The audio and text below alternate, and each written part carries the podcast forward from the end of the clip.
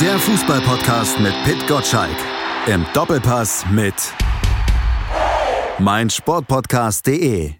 FIFA Patch Podcast mit dem Blick, ja, so ein bisschen zurück auf die Pokalwoche, aber auch mit dem Blick voraus in der Bundesliga und vor allen Dingen mit dem Blick auf den SC Freiburg. Der wurde mit 1 zu 5 im Pokalhalbfinale von RB Leipzig aus dem eigenen Stadion gefegt. Eine Demütigung, Totalausfall, der bei anderen Vereinen in Deutschland wahrscheinlich für Alarmstimmung gesorgt hätte. In Freiburg wurde das Ganze aber relativ ruhig und gelassen hingenommen und selbst du, Pitt, warst im FIFA Pitch Newsletter doch recht nachsichtig. So nachsichtig bist du sonst nur mit mir. Da hast du gesagt, kann passieren passieren, nicht schlimm. Erleben die Bayern auch solche Demütigungen? Naja, die Ansprüche beim SC Freiburg sind ja andere als bei Bayern München.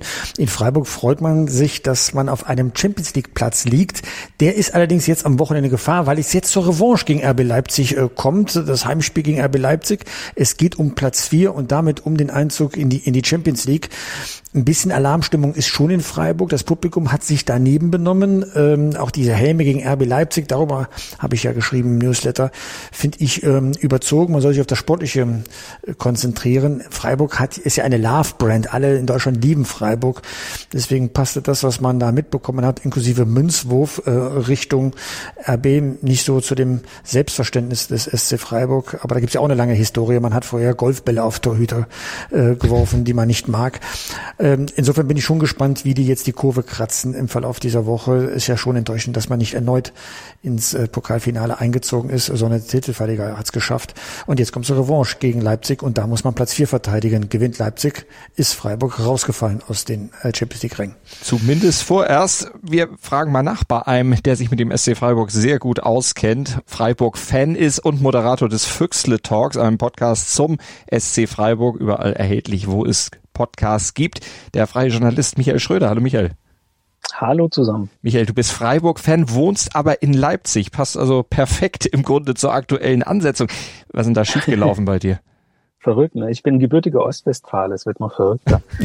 Ähm. also, also das ist ja, das ist ja ein, ein, ein Dreieck, wie es glaube ich kein zweites Mal gibt. Ostwestfale in Leipzig mit einer Liebe zum SC Freiburg. Genau. Nee, es ist einfach so äh, historisch gewachsen, sage ich mal. Wir waren als Kinder mit der Familie einfach immer im Schwarzwald äh, im Urlaub. Und dann ist der Club aus der Stadt, die du aus dem Urlaub kommst, plötzlich Dritter und du denkst dir, ja, das ist ja immer so cool als Kind, dann bleibst du dabei und stellst irgendwann fest, es ist auch der coolste Club einfach. Also quasi Erfolgsfan. Ja, damals schon, genau. Aber ich, ich bin dann auch nicht weggegangen. Also von daher, äh, ja. ja. kann man sagen, aber ich bin dabei geblieben. Wie nachsichtig ja, bist du denn mit dem SC Freiburg aktuell nach so einem Debakel, beziehungsweise überhaupt nach solchen Debakeln? Ja, also es ist ja nicht das erste Mal in dieser Spielzeit, die äh, tabellarisch gesehen überragend ist tatsächlich. Und man, man liest ja immer dieses Overperformen, aber weiß ich gar nicht, ob das so ist tatsächlich. Die Mannschaft ist ja sehr äh, solide gewachsen über die letzten Jahre. Ähm, man hat trotzdem ein, zwei Mal richtig auf die Schnauze bekommen, sage ich mal. Also gerade zu Beginn der Rückrunde gegen Wolfsburg, gegen Dortmund, das war nicht so schön. Ähm, es ist ehrlich gesagt so, dass man denkt, ja, lieber einmal äh, mit Schrecken als dann dreimal 0-1 verlieren. Und ähm, tabellarisch und auch was den Spielplan hergeht, ist ja noch nichts verloren tatsächlich. Selbst wenn man jetzt am Wochenende gegen Leipzig gewinnt, dann sind die einen Punkt vor uns. Man hat immer noch drei Spiele. Das ist jetzt ja auch noch nicht verloren. Plus, wir spielen tatsächlich auch noch gegen Union, die ja auch äh, noch nicht sicher qualifiziert sind für die Champions League. Was für ein absurder Satz überhaupt. Fällt mir gerade auf, wo ich ihn sage. Ähm, ähm, das gibt schon noch einiges an Spannung her. Und das Spiel selber war natürlich sehr enttäuschend. Also ähm, man ist eigentlich klassisch ausgecoacht worden. Das ist auch der Plan, den man hatte, hat nicht funktioniert und man fragt sich im Nachhinein, naja, hätten wir es vielleicht einfach so gemacht wie immer. Also Dreierkette hin und her. Äh, die fiesen Ergebnisse, äh, die haben wir immer mit der Dreierkette. Also es ist nicht immer, dass wir verlieren, wenn wir Dreierkette spielen. Also wenn jetzt die Aufstellung kommt am Samstag oder steht die Dreierkette, kann man trotzdem, äh, muss man nicht gleich den Kopf in den Sand stecken. Aber man muss auch sagen, dass die die Ausreißerspiele, die nicht äh, alltäglichen eingeplanten Siege, wie zum Beispiel in München im Viertelfinale im Pokal, das war eben das altbekannte 4-4-2, wo jeder im Schlaf weiß, was er machen muss und eben bestimmte Räume nicht da sind. Aber man muss auch sagen, finde ich, das sollte man nicht vergessen, obwohl diese äh, Systemfrage tatsächlich diskutiert wird, auch in den Foren. Das beste System bringt dir natürlich auch nichts, wenn du nicht in die Zweikämpfe kommst und einfach nebenher läufst. Also die ersten zwei Tore, naja, da waren Räume ohne Ende. Und die nächsten waren dann im Endeffekt ähnlich, aber da waren die Räume eben da, weil du eben nach vorne was machen musstest. Wenn du 0-2 zurückliegst in einem Playoff-Spiel, dann ja, kannst ja nicht auf, auf Ergebnis halten spielen. Äh, und dann, dann hast du automatisch Räume. Aber man darf die gar nicht anbieten, indem man nämlich zum Beispiel enger am Gegenspieler steht und auf der richtigen Seite, nämlich zwischen Ball und Gegenspieler und nicht dahinter. Aber das sind ja eigentlich Symptome, die eine Mannschaft zeigt, wenn sie anfängt nachzudenken, oh, wir haben ja, ja hier ja, was ja. zu verlieren. Ne? Das kann man ja wohl so sagen. Da beginnt jetzt das große Nachdenken in Freiburg. So viel erreicht und jetzt muss man es über die Ziellinie bringen und äh, plötzlich gerät man ins Grübeln. Und so haben sie eigentlich gespielt gegen Leipzig. Ja, das ist auch, kann man eine kleine Parallele tatsächlich ziehen zum Pokalfinale in der vorigen Saison. Da war man auch so den Moment, wo man gedacht hat, so, wir führen in Überzahl im Pokalfinale und ab da ging es so ein bisschen, ja, man hatte das Gefühl, man denkt ein bisschen nach und dann fehlt das eine Prozent und dieses eine Prozent kann eben entscheidend sein, wenn du im Club in der Größe bist mit einer Mannschaft, die du so hast, weil das klingt vielleicht komisch, wenn man Vierter ist, aber es ist keine Spitzenmannschaft tatsächlich. Es ist so, es muss immer 100 Prozent äh, gegeben werden von jedem Einzelnen und Kleinigkeiten entscheiden dann eben auch.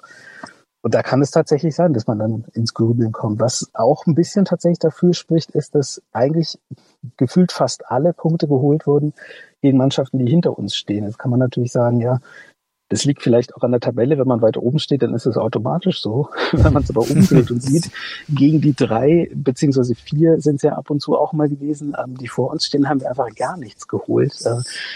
Da ist es so ein bisschen was, wo man sagt, okay, man, man punkte konstant, das System, alles funktioniert, solange ähm, ja, man gegen Clubs spielt, die so unterhalb der eigenen Wahrnehmung sind oder auch so auf gleicher Höhe, da ist alles super und das ist eine mega Saison.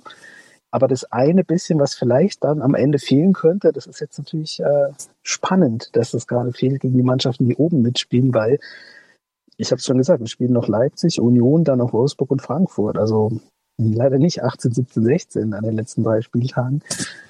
Es ist ein immens wichtiges Spiel einfach am Samstag, ihr habt schon gesagt. Das finde ich ja total spannend, was du gerade sagst. Du sagst, ähm, es, Freiburg ist keine Spitzenmannschaft, nun stehst du aber auf einem Champions League Platz. Das heißt, die Freiburger werden natürlich total ausflippen, wenn sie zum ersten Mal in der Königsklasse spielen dürfen. Aber aus unabhängiger Sicht, zum Beispiel von mir, frage ich mich, kann in Freiburg überhaupt ein guter Vertreter in der Champions League sein, um entsprechende Punkte fürs UEFA-Ranking zu sammeln? Sind die bereit schon für die Champions League? Es kann ja auch sein, dass man dann äh, sang- und klanglos dann in der Gruppenphase untergeht. Wie siehst du das? Das ist tatsächlich ein Reizthema. Ähm, das lese ich nämlich komischerweise bei Union sehr selten.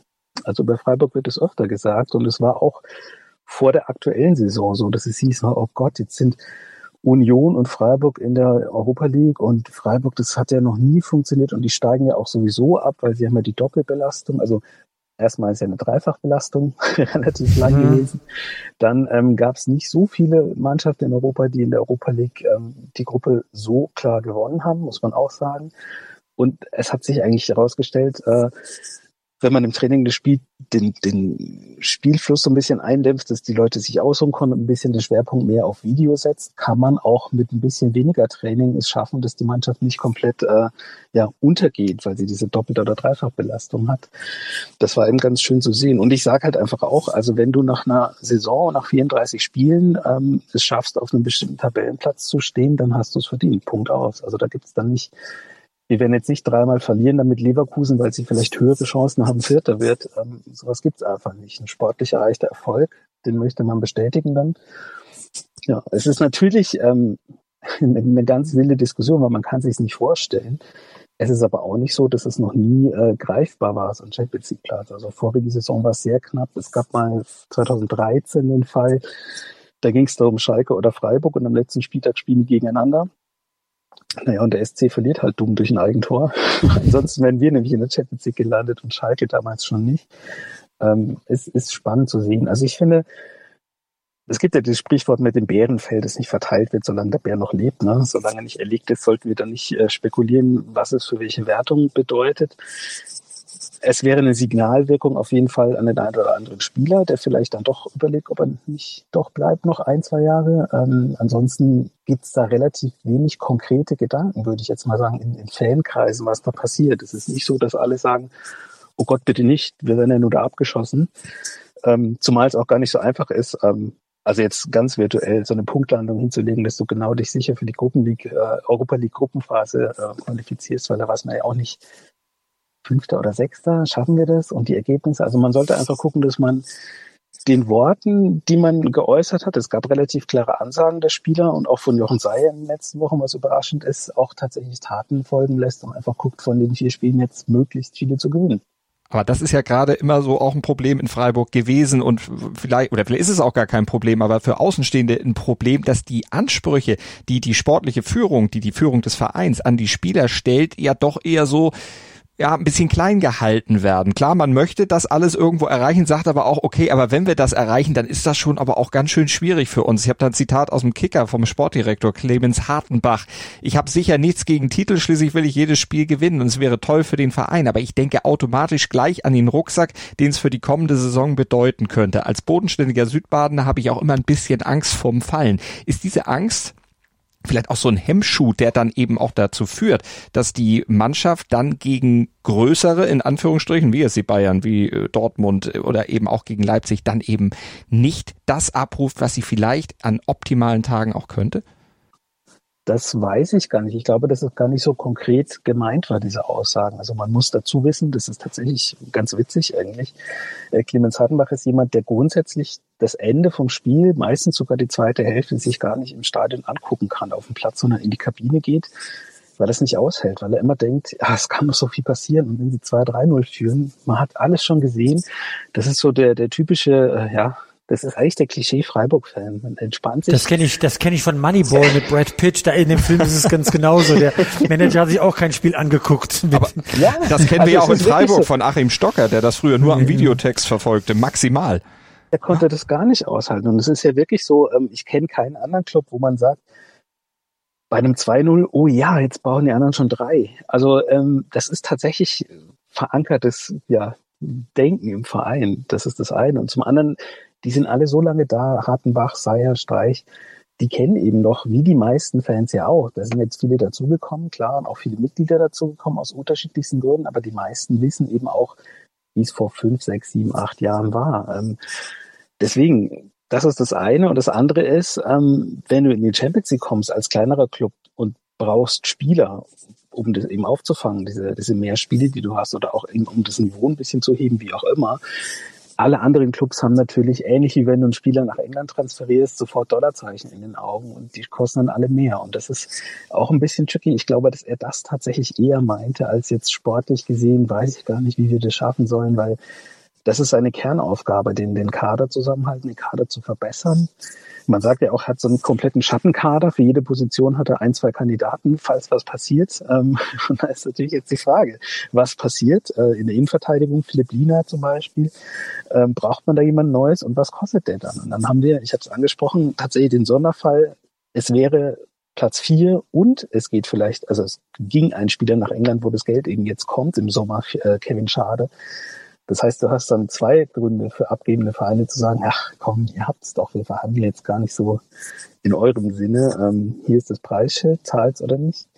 Also ich glaube, dass es da eher um so wirklich infrastrukturelle Dinge geht, um den Kader insgesamt als um konkrete Spiele, wenn, wenn Clemens Hartenbach das sagt. Ich kann es aber als Fan sehr nachvollziehen und auch auf der Ebene, die du meinst, weil das, wie gesagt, auch wirklich das Denken ist. Es gab ein Spiel mal gegen Nürnberg, wo man wirklich im Internet dann mehrere Leute geschrieben haben, ja, so ein fünftes Tor wäre jetzt gut, ähm, dann wäre ich beruhigt.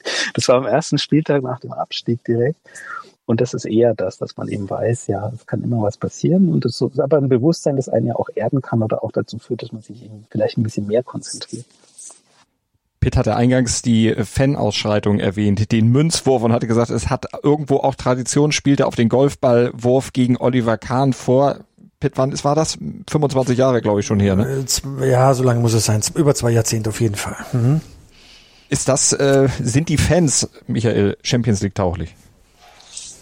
Das ist tatsächlich schwierig, weil ich möchte jetzt erstmal nicht von, von den Fans sprechen. Da tue ich mir immer schwer. Ähm, auch diese Kahn-Golfball-Geschichte ist ja mittlerweile Folklore, weil ja Gott sei Dank nicht, nicht viel passiert ist. Ähm, skurrilerweise war es damals so, dass vor diesem Spiel der Sportclub Freiburg den Fairplay-Preis der UEFA bekommen hat.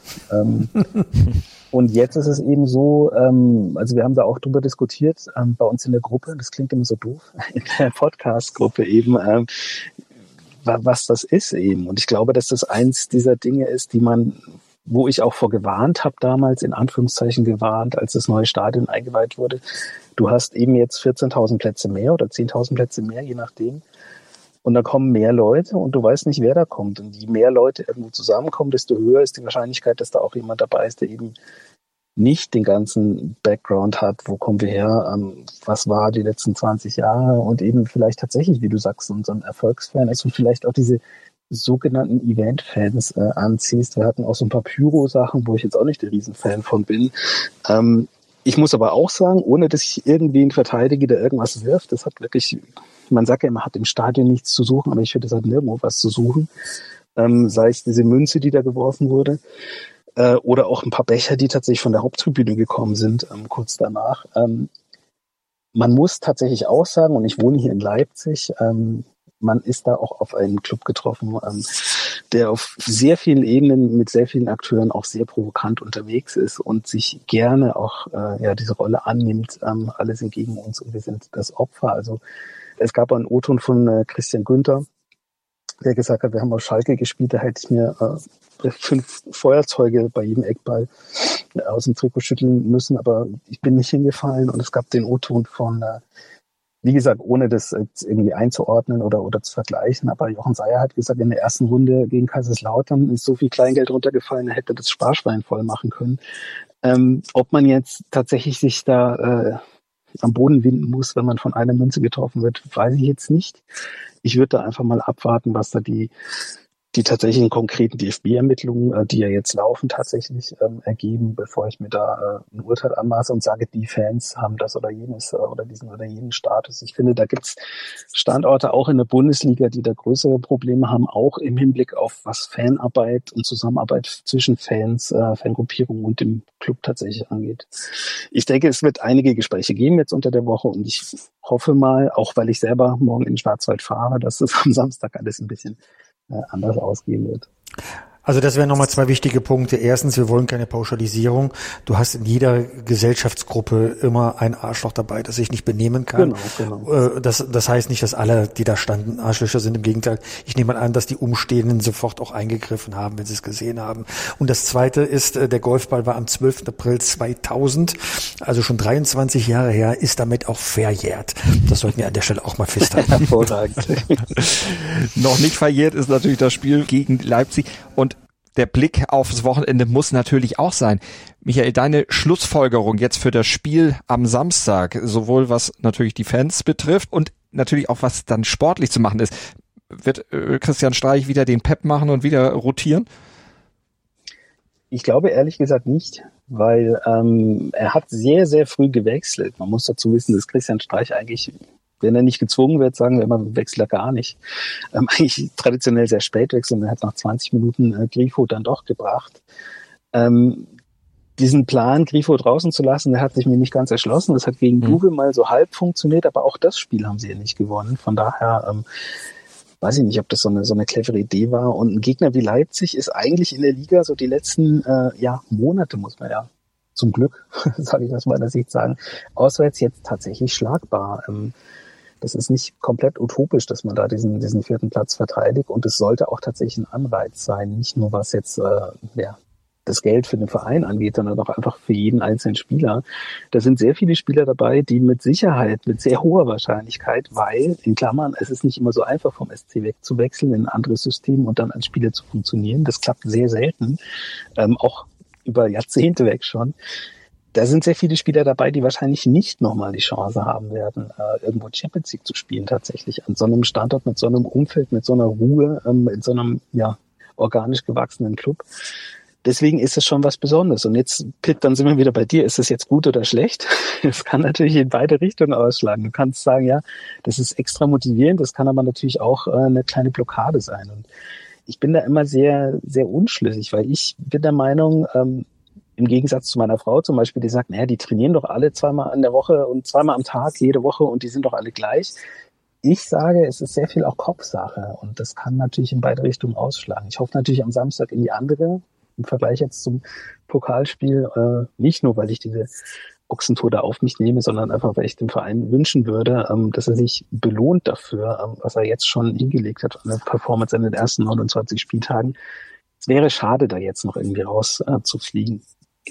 Plus, es ist natürlich einfacher, zu Hause gegen Leipzig zu gewinnen, als überhaupt und dann erst recht auswärts bei Union. Also das genau. sollte man vielleicht auch im Hinterkopf haben als Spieler.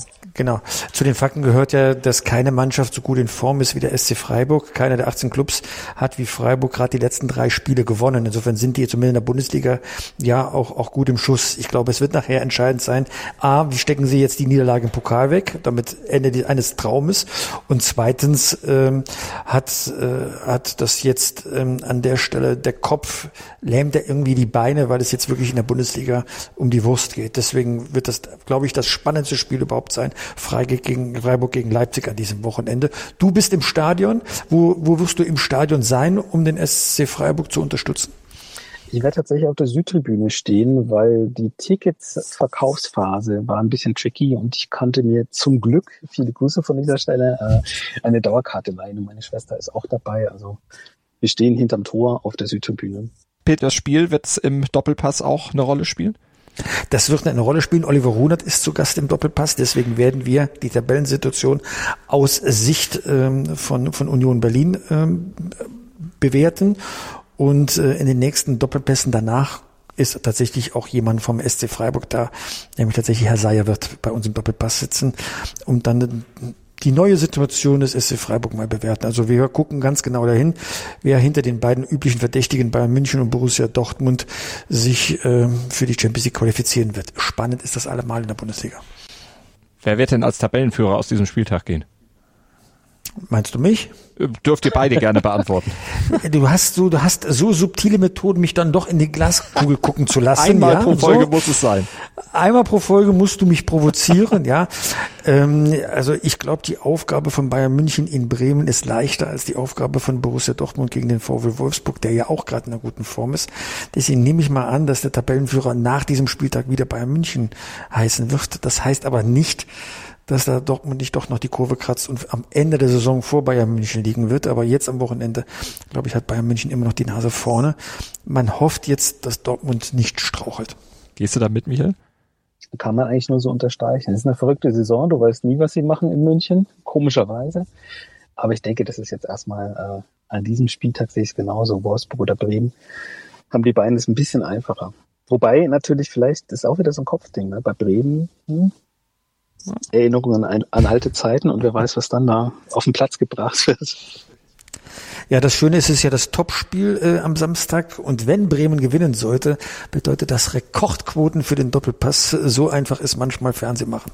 Also dann weiß ich, was du dir möglicherweise wünschst am Wochenende, ohne parteiisch zu sein. Das wünschen viele vielleicht nicht, aber das werden wir dann natürlich am Wochenende abwarten. Ich, ich glaube, es ist eine Mehrheitsmeinung, dass Bayern verlieren sollte. Das würde ich jetzt mal empirisch ungestützt so formulieren Zumindest wollen. wahrscheinlich hier in diesem Podcast. Das könnte sein. Da das bin ich sein. auf verlorenem Posten. Aber das ist jetzt auch egal. Michael, den nächsten Füchsel-Talk, wann gibt's den denn? Äh, auf jeden Fall äh, nach dem Pokalfinale. das war unser Plan. Wir werden gucken. Ich bin ja jetzt unterwegs und da treibe ich auch die anderen und dann schauen wir mal. Es ist ein bisschen schwierig geworden mit äh, Jobs unterschiedlichen bei uns, aber wir leben noch. Es gibt uns noch.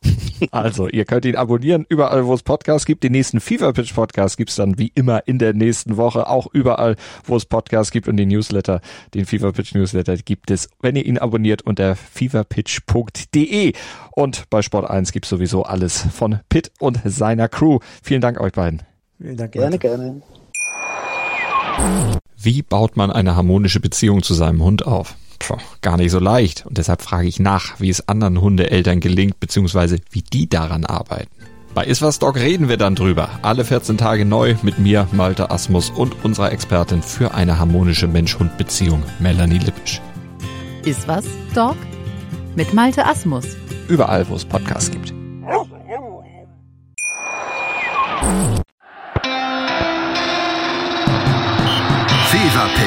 Der Fußballpodcast mit Pit Gottschalk.